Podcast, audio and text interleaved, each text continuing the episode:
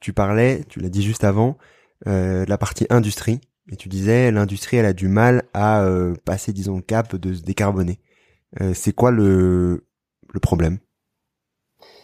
Alors déjà, le problème, c'est pas forcément un problème, mais déjà il faut reprendre les enjeux. En fait, je sais pas si tu le sais, mais en France, les deux secteurs les plus émetteurs, c'est l'industrie et le transport. Donc c'est les deux secteurs qui émettent le plus euh, et qui sont justement, qui font partie des secteurs euh, qui sont pas forcément faciles à décarboner. Donc l'industrie, euh, grosso modo, c'est 19% des émissions de gaz à effet de serre en France et le transport au sens large, hein, tout type de transport, c'est 31% des, des émissions.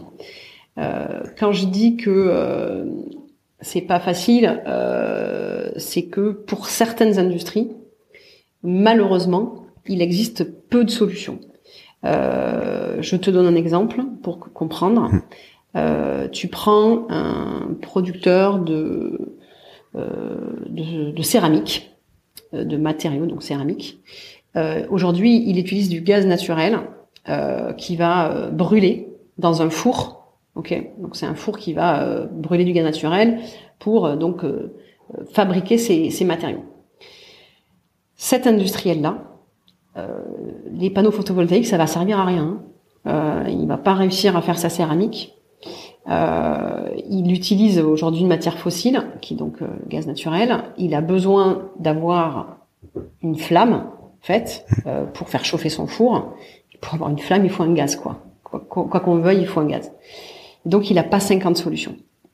alors, le marché en France euh, de ce qu'on appelle le biométhane se développe, c'est-à-dire qu'on va euh, produire donc via le procédé de méthanisation du biométhane qu'on injecte dans le réseau français.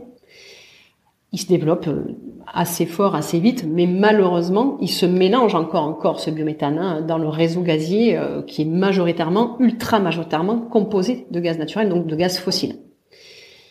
Et donc même s'il achète entre guillemets une partie de son gaz en biométhane, il va rester quand même avec, euh, il va quand même consommer ce gaz euh, du réseau gazier français, euh, qui est majoritairement encore composé de gaz naturel. Alors, dans les années à venir, on espère que la part du biométhane qui, qui s'injecte dans ce réseau va augmenter, mais pour l'instant, elle est quand même pas encore suffisamment développée. Et donc, si je me mets à la place de cet industriel qui, lui, a pris des engagements et qui sait que son, ce qui vraiment va pas chez lui, bah, c'est sa consommation de gaz naturel, il fait comment? Il peut pas électrifier. Euh, ça marche pas, l'électrification. Euh, il n'a pas d'autre source, quoi. Donc, euh, donc il y a des industries comme ça en France. C'est pas la seule. Hein. Tu prends le verre, hein, c'est pareil. Tous les matériaux qui ont besoin de flammes ou de très haute température, ben, on leur dit oui, ben, il faut faire des efforts, euh, il faut sortir du, du, des énergies fossiles. Ben ouais, mais c'est quoi la solution quoi? Alors ils peuvent faire une partie des efforts sur ce qu'on appelle l'efficacité énergétique, c'est-à-dire moins consommer, euh, revoir leur process en interne pour euh, euh, avoir des augmentations de rendement en termes de production et donc diminuer la consommation de gaz naturel, etc. Ils vont aller grappiller, si tu veux, un peu. Hein, mais ça, c'est déjà fait. Enfin, aujourd'hui, les, les, gros industriels qui cherchent à se décarboner, ils sont déjà passés par ces phases-là. Donc, ils ont déjà euh, fait ce qui était possible de faire pour réduire leur consommation en termes de, de gaz naturel. Mais après, voilà, ils n'ont pas de solution.